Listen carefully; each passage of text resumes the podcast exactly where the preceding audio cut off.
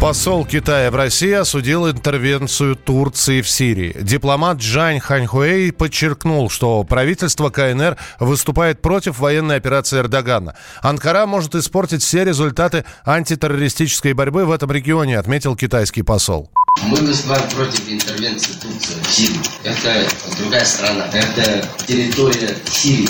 Никто не имеет права, ссылаясь на так называемые угрозы турков совершить значит, нападение на Сирию. Во-вторых, конечно, военные действия Турции в Сирии. И, конечно, это можно испортить такой баланс и охранить все положительные результаты антитеррористической действий международного сообщества.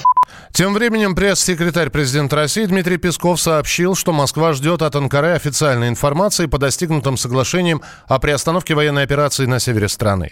В Сирии сейчас находится наш специальный корреспондент «Комсомольской правды» Александр Коц. По его словам, боевые действия в регионе действительно приостановлены. Сейчас я нахожусь под городом Ман-Бидж, это недалеко от границы с Турцией, и действительно сирийские военные отмечают, что огонь с сегодняшнего утра практически по всей линии фронта прекратился, однако силы Демократического союза курдов заявляют о том, что режим прекращения огня они будут соблюдать только в двух э, боевых районах. Это города Тель-Авьят, занятые сейчас турецкими войсками, и Расселайн, который занят турецкими войсками частично. Они говорят, что в случае наступления по другим э, участкам фронта они будут открывать открывать огонь. Александр Коц, «Комсомольская правда», Манбидж, Сирия.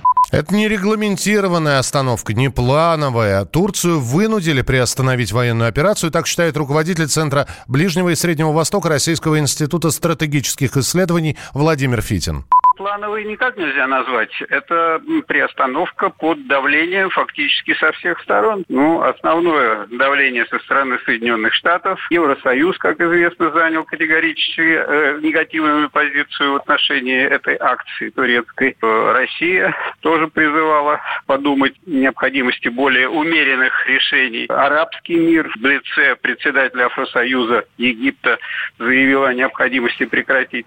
То есть со всех сторон было давление, мероприятие, которое завершилось вот этим вот визитом к высокопоставленной американской делегации во главе с вице-президентом Пенсом, что и привело вот к такому решению. Но учитывая, что Россия сейчас занимает, собственно, ведущее место на сирийской площадке для э, принятия каких-то принципиальных решений, без мнения России сейчас практически нереально сделать что-нибудь судьбоносное в этой стране. Никто не заинтересован в том, чтобы дополнительный очаг, э, горячий очаг напряженности был на этой территории, которая так э, далеко не спокойна и небезопасна.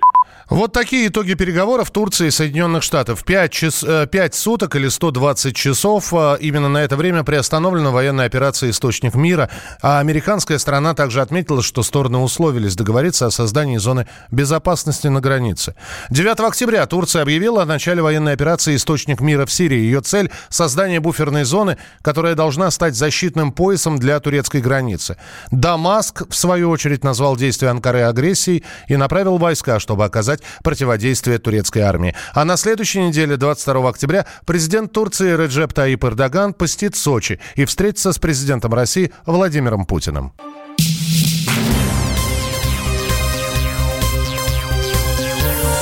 Темы дня.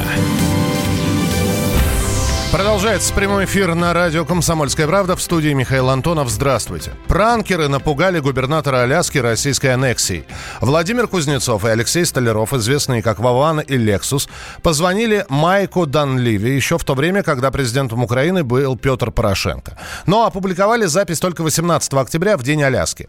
Пранкеры под видом украинского премьера Владимира Гройсмана и посла Украины в США Валерия Чалова спрашивали, что думают власти штата Аляска о возвращении Аляски и в курсе ли они об очередной якобы существующей российской угрозе. Дан Ливи сказал, что слышал и читал об этом и подчеркнул, что следит за ситуацией. При этом Кузнецов и Столяров убеждали американского губернатора, что в Москве работают над так называемым пактом Расторгуева. На территории штата уже ведется работа российских спецслужб по подкупу местных жителей, а в Вашингтоне Россия якобы проводит целую кампанию по захвату Аляски. Господин губернатор, это снова посол Чалый. Знаете ли вы, что Россия уже проводит кампанию по аннексии Аляски в Вашингтоне? Я не в курсе. До меня доходили слухи, но я не знаю подробностей.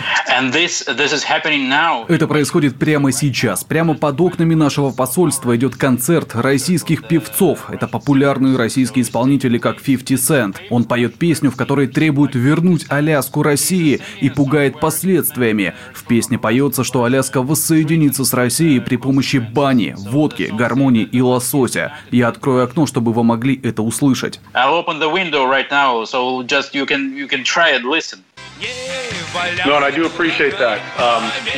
Спасибо за информацию. У вас есть информация, которой нет у нас. Слушайте, слушайте. Что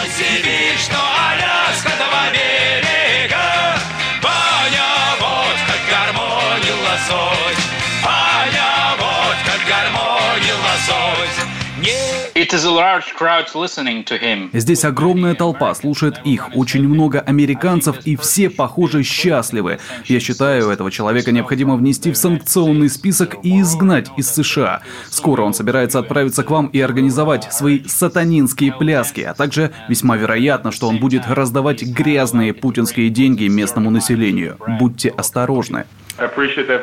Очень вам благодарен. Его имя Николай Расторгуев. Спасибо большое. Мы обсудим этого человека с нашими ребятами. О реакции властей Аляски на опубликованный этот розыгрыш пока ничего не известно. Роскомнадзор проверит информацию об утечке кредитных историй более 1 миллиона россиян. Как сообщили в ведомстве, если она подтвердится, примут меры. Ранее сообщалось, что личные данные российских граждан вновь оказались в открытом доступе. На этот раз утечку допустили микрофинансовые организации. Это произошло из-за ошибки на одном из серверов. Ее, эту ошибку, уже устранили, но злоумышленники могли успеть скачать базу. Основатель компании Device Ашот Агнесян считает, что люди, чьи личные данные данные утекли в интернет, могут не переживать. Раньше просто никто не занимался исследованием этих случаев, этого рынка, и просто про это никто не знал, и поэтому не писали журналисты. Про это много сейчас данных. Что касается того, что стоит ли этого, как бы, на это как-то реагировать, ну, частным лицам здесь, физическим лицам, здесь как бы можно действительно расслабиться и ничего не делать, потому что они не могут ничего сделать. Ну, только что немного аккуратнее относиться ко всяким звонкам из так называемых служб безопасности банков и прочих фишинговым письмам. Ну, это всегда, в общем, полезно к этому подозрительно относиться. А, в общем-то, основная цель всего этого, чтобы государство обратило внимание, потому что у нас же, в отличие, там, скажем, от США и Европы, практически нет никакого наказания для юридических лиц за утечку данных клиентов. То есть у нас это смешные какие-то штрафы Роскомнадзора, какие-то смешные санкции по 152 ФЗ на персональных данных. То есть там это исчисляется какими-то тысячами рублей штрафов, и все. Здесь никакой ответственности юридические лица не несут. Название базы данных, которая появилась в открытом доступе, отсылает к микрофинансовой компании Green Money, которая выдает онлайн займы. Основной объем утекшей информации на, приходится на кредитные истории граждан. Это свыше 1 миллиона записей. Он прожил эти дни в томительном ожидании. Он считал каждую минуту. И теперь он возвращается. Он голоден и собирается утолить свою жажду. Его не остановить. Твое утро никогда не будет прежним. Максим Шевченко. В понедельник в 8 часов по Москве. Главное – доживи.